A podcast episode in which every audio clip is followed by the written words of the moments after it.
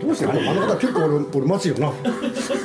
彼が来るまでな俺な。1ヶ月のうちで1時間ぐらい私藤巻のトイレを待ってあそうそう。するとでもああいう人こういう人がいるとほっとするんですけどね、ですねまあなんていうのかな。やっぱり人間ってねあの負の部分とプラね正の部分。そうするとね全部負の人って必要なのよいや本当に。でも話してるとだんだんだんだんこうねあののれんによで牛みたいな感じでね抜かに行くみたいなもんで結構柔らかく受けるんだよね彼ね。そうです。話すんとね。藤巻直哉さん 俺の話。ね。山本周五郎の小説でね、映画にもなったね。そのやつってね、まあ、要するに役所広司があの同心俺悪いやつをね捕まえる人なんですけれどね。あるね、まあ、町があって江戸のね。そしたらね要するに世の中のものをね全て清廉潔白あの綺麗にはできないと。そうするとね、まあ、どうしても人間っていうのは負の部分が必要っていうんでね世の中の悪いものを一箇所に全部集めちゃおうと。そうすればね他が全部ね綺麗になるじゃないかと。そうするとそこの取締役っていうことでね役所広司がねやる話でね、ああなんか読んだことあるな。ちょっとタイトル今ね出てこないんですけれどね。その悪いのをね全部集めたみたいなのが藤巻さんでしょ。そこ？なるほどね。ひどいじゃんそれ。やっぱりそうなんですよあれ。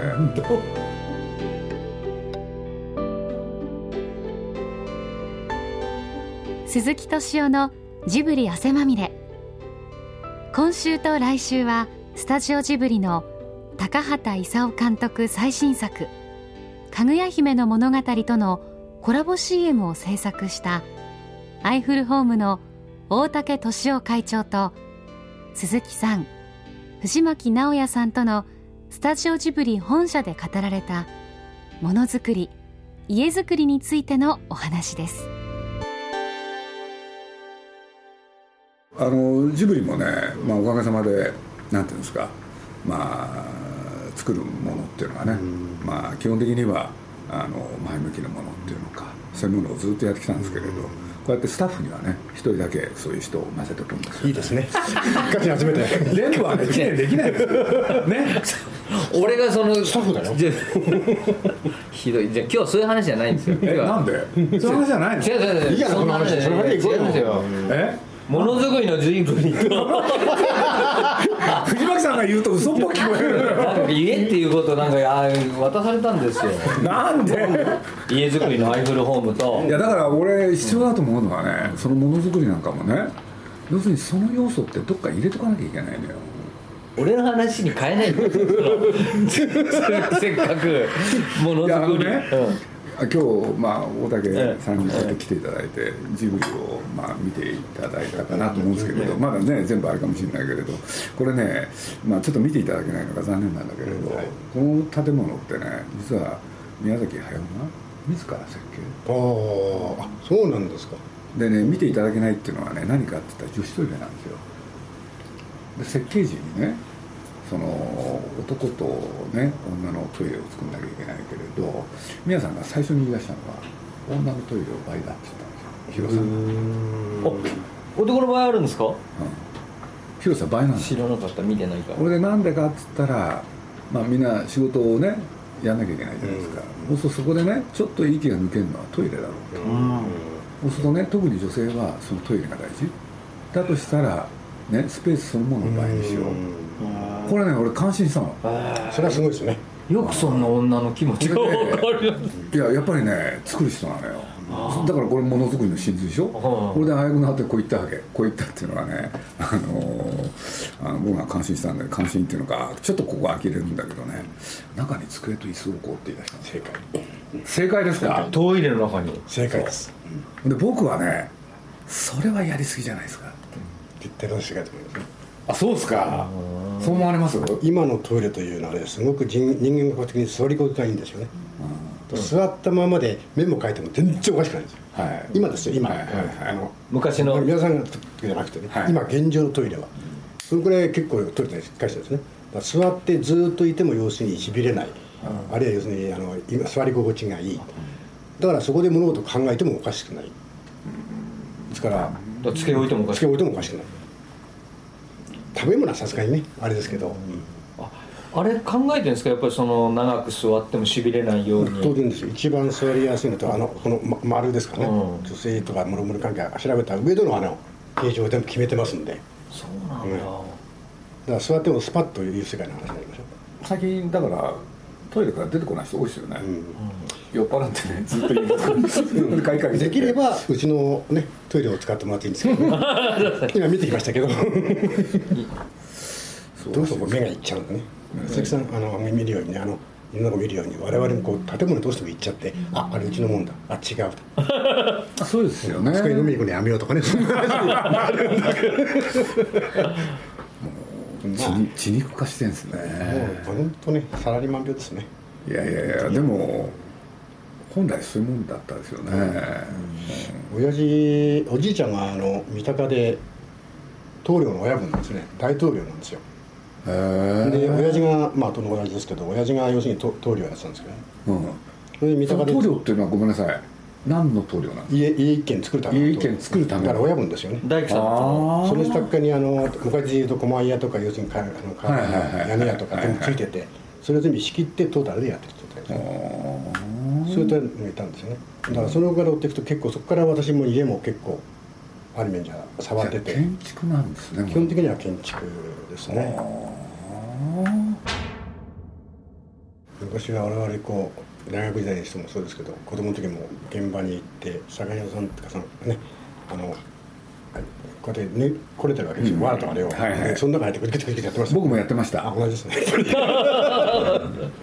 で荒壁塗ってね、でその前に駒屋がってこう入るでしょ、あの竹をこうやってやってこうやって塗っていきますから、それずっと見てましたから僕もねもしかしたらそういうことがあるのかもしれないけれどいろんなとこ行って家見るの好きなんですよね。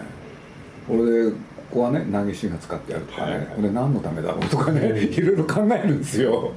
今の住宅は昔のその何かねあの新壁じゃなくて今みんな大壁になってる、はい。新壁というのはもう柱が見えるやつですよね、はいあの塗り壁を塗っていくと、大壁っていうのは柱こう挟んじゃうんですね、ですから何にも柱も何も見えないと、はいはい面白くない住住宅になってるんですよね、でもまあコストは安いんですけど、そういう意味から追っていくと昔の家を作るって言って昔の家を見たらすごくいいですよね。そうですここにね人我々旅行行くとお寺なんか行くんですよねお寺とか、まあ富山なんか行くと時久熱家とかなんか今そこ見に行くんですけど本当柱の使い方というのはすごくやっぱり考えてますよね、柱もね人から見えるものとしてねちゃんとそうやって使うってやつですよね。と柱はどうやって建ててるかって問題とかね南向きか左あの北向きかって問題とかあるいは板なんかの場合はやるとどっちを向いてるかって話ね、木の上か下かって問題で。ああでしょ？そうな節を見りゃ分かるんであこっちが上か下かって。ああ。で門柱なんか建てる場合には基本的には下があの下が上なんですね。逆さにこう埋めるんですよああ木の上の方を下にする。と口は詰まってるんで目が詰まってるんで腐りにくい。うん。だから門柱なんかが建てる場合には基本的にはあの上を下にして埋め込むという状態を作れば腐りにくくなっていいよっていうもう大工の知恵ですよねそういう知恵っていうのは今も生きてるんですかね生きてるいや今は多分知らないんじゃないですかね。やっぱりそうなんですか、だんだんねだってあれ昔のね建物って言ったらそれこそまあお寺とかそういうのだけど、木の特性？で木ってね実は木ってまあ家を建ててもまだね伸びたりするんだよね。え？そう。い息してるんです。そうでその息を考えてねあの柱と柱くっつけるとか、ね、あ計算して。よくしっかりするとかね。そういうこと全部考えてるんだよ昔のやつって。あああ薬師寺でん斎藤があったのかな。でとうとう出したのかな、はい。あれがあの西岡さんってやつがさですけど、本当にね有名な方ですすごい方ですけどこの方がね、こっち帰りね5メーターか7メーター高いの。うん。なんで高いんだっつったら100年後には同じになってるよとそんなに違うの閉まっていくんですから、だからいわゆる宮大工。うん見えない。か木こ打ってないですから。みんなこうあ全部組み合わせせて。僕も西岡さんは大ファンですね、あの竹中工務店の入り口なんですよね。ああそこにバーってありますけどね。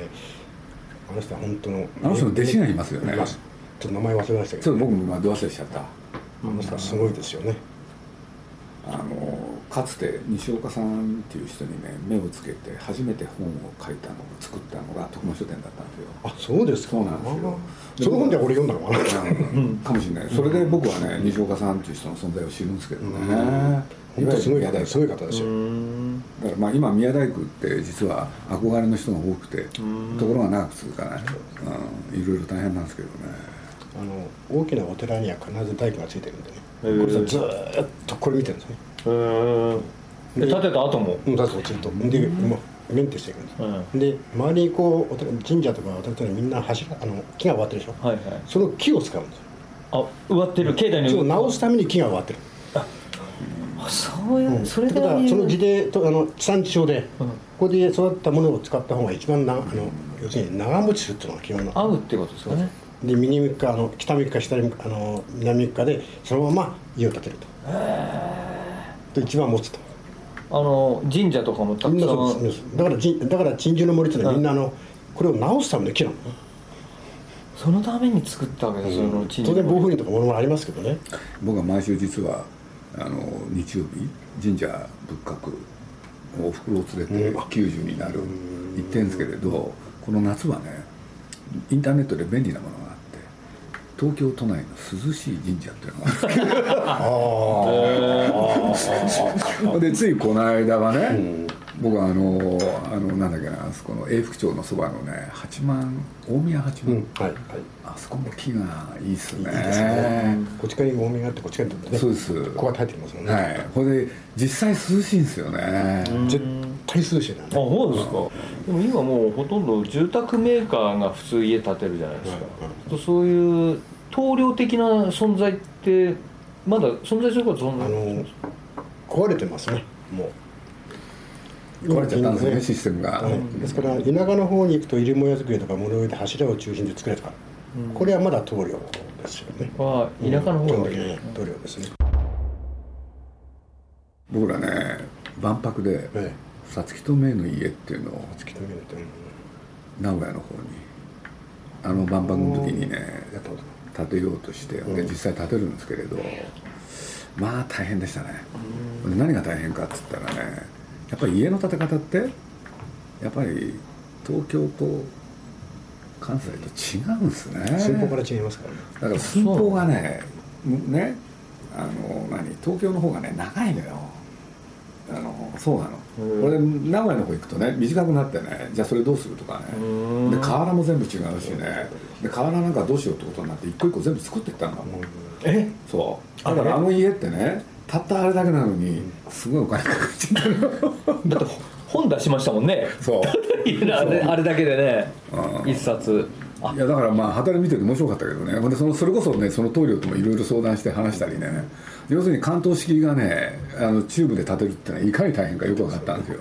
ただその方たちだってもう残り少ない、もちろんです。うん、その人たち集めるの大変だったんだもんあれは関東式で建てたんですか？そあうだからチューブに関東式の建物を建てちゃおうってたところどころでもインチキがあるわけよやっぱり。どっかでごまかしますか？らそうなんですよ。それでね作れない。のだからそれで言うとねまあ僕はあの宮さんをまあなんだ建てるとねこの建物は僕はねなんていうんですかねすごかったんですよ。というのはね、まあ、僕らジブリがここに来たのが1992年かな？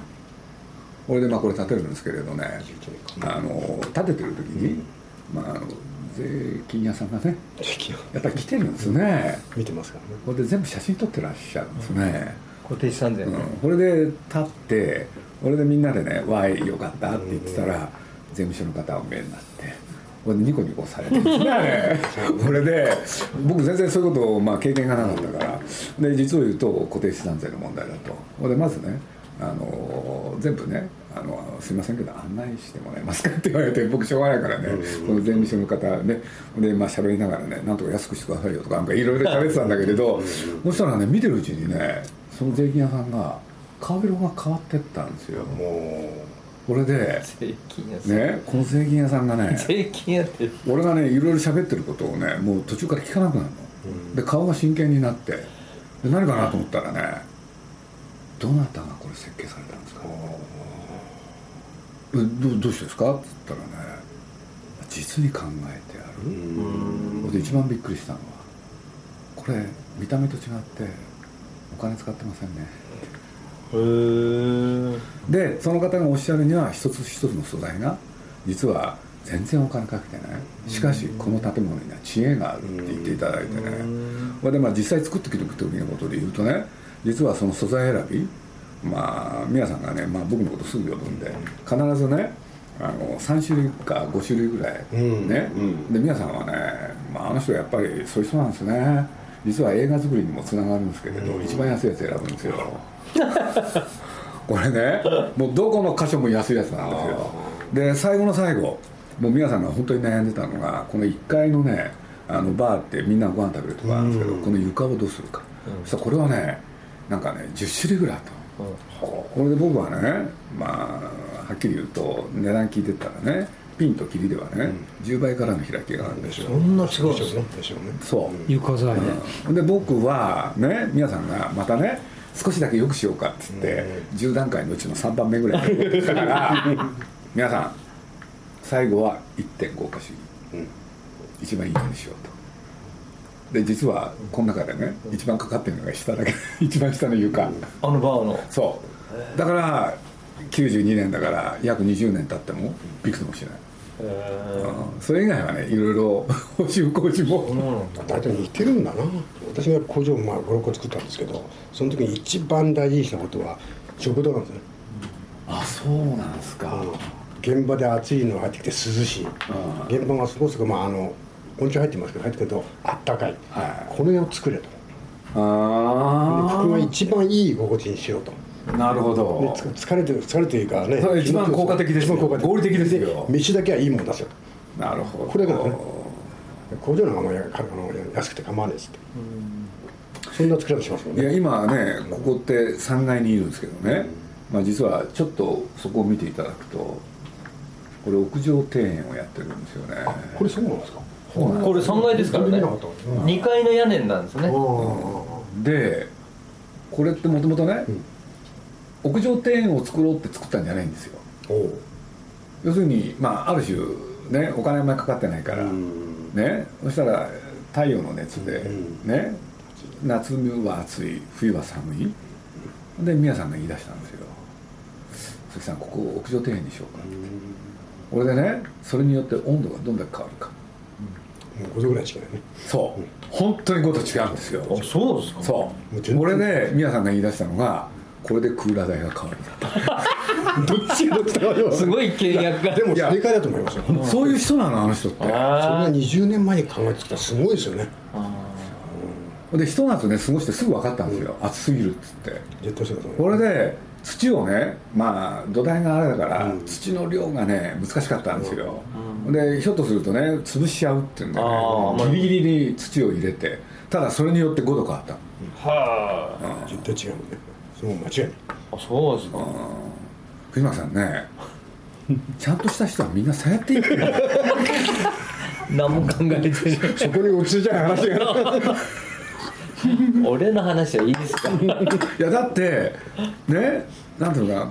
だって映画作る時だって皆さん同じなんだもん。だから変な言い方だけどね。皆さんってねすごいお金使わないんですよ。映画作る時も。でここはって時はねそれ迷うけど使うけれど。うん。そうなの？じゃあ高畑さんとはちょっと違い高橋さんも基本的にはね無駄はしないよそうですか？だって例えば映画でね僕らこういうことがあるんですよアニメあの実写映画だとね、まあ1本作るのにね大体何て言ったらいいのかな。2時間の映画でもね3時間ぐらいつなげちゃうんですよ。うん。これでね後で編集って言って削っていくんですよね。これで実はアニメーション映画手で描くでしょ。そうするとね普通のアニメーション映画っていうとね90分っていうとやっぱり120分ぐらい作っちゃったり。ね、で削ったりするでしょ、するのよ。ところが宮崎高畑は削るところがないんですよ要するに必要なものしか書かない。でそこはねやっぱりもったいないからなんですよ、要するにちゃんと書いてもらったものは全部使おう、うんなるほど。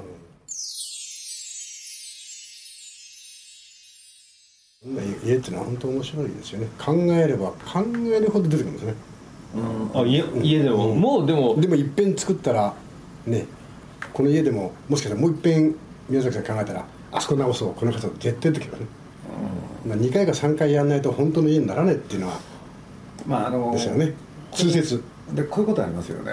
ほんでまあここは第一スタジオで実はジブリは隣にも隣にも今あるんですけどね、でまあジブリもおかげさまで映画がヒットしてうん。余裕が出てきたじゃないですか、そしたら今度はお金を少しかけようか。ってなった時はねやっぱりね発想が変わってくるんですよ。やっぱりね最初のやつ立てた時ほど細かくなってしなそうなんですよね。それ余裕ですよ。だけど僕はやっぱりこのねお金かかってないこの建物がやっぱり好きなんですよね。もちろんかかってます？かかってる。あそうですか、あうどうしてもね余裕がかかったんであここは本当にいいですよね。これをベースにしてこれを直そうかって考えて一番いいんだよね。ああ。はなんかオンするような世界が出てくるから。今度その分だけは増えるけど。いはい俺も今のマンションね新築でまあ根本ね娘が来てその買おうってからしゃあないなって買ったんですけど、ね。はい。その時にあのゼネコンに行って中俺全部やるからへえだから俺の俺のとこだけ全部と違うのへえあそんなことができるわけですね。いや無理やりね。いや大竹さんにねちょっと見ていただいたけどあのレンガ屋、うん。いいよねあれあの雰囲気もいいね、うん。あれはね僕もう最初ね部屋のね内壁をね全部レンガにするっつったら設計の人にちょっと「それ何ですか?」って言われて。しかも壁紙のレンガじゃないですもんね。本物だ本物だもんね。本物なんだ。あれはねやっぱりね東京なのに東京じゃなくしたかったんですよね。だからそんなお金かかってないねあれ。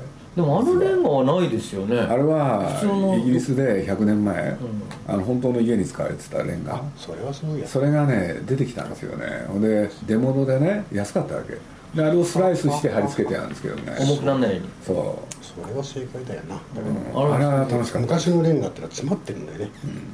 あ。うん硬い。あ今と違うんです今はもう結構柔らかいんで。でもなんかお話から伺ってるとやっぱり現代に近づくに従って全てが悪くなってる。そういう感じですよね。ですから10 2018年ぐらいを狙った現代の家を今作ってるんですよ。へコンセプトホームってやつで。え現代風ですけども、うん。まあ、それなりの家ができるようになってる2018年の現代風ですね。省エネであったり防音であったりあるいはその断熱関係の問題であったり見ていただくといいと思いますね。あれよく自動車ショーとかで未来のこう車を作るような感じなんですか？プロトタイプみたいいやだけどなんて言ったらいいかな。今例えばシネマコンプレックスって映画館もね、はいはいシネコン、はいはい。そうするとあれね建築基準法で要するに10年で取り壊す建物が多いんですよね、でこの発想ってね要するに建てる投資が安いっていうことと常に新しいそれができる。っていうんでシネコンがみんなそうなっちゃってるわけ。かなりね。ところがそのことによってやっぱり行ってみてある落ち着きがないんですよね。だから僕なんかはやっぱり本当はね年月が経って古い建物やっぱりそういうのが欲しいなっていうのがね、うんこれでやっぱりそうなんじゃないですかね。でに僕もそうなるって気がしてるんですけどこれから。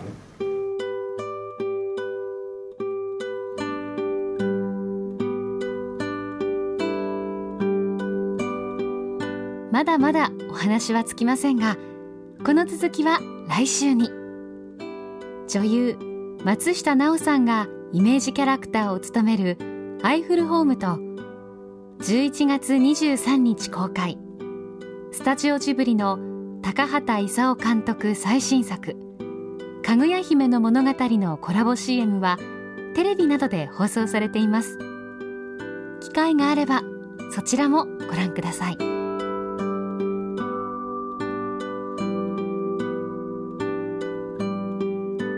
鈴木敏夫のジブリ汗まみれ。この番組はウォルト・ディズニー・スタジオ・ジャパン町のホットステーションローソン。アサヒ飲料。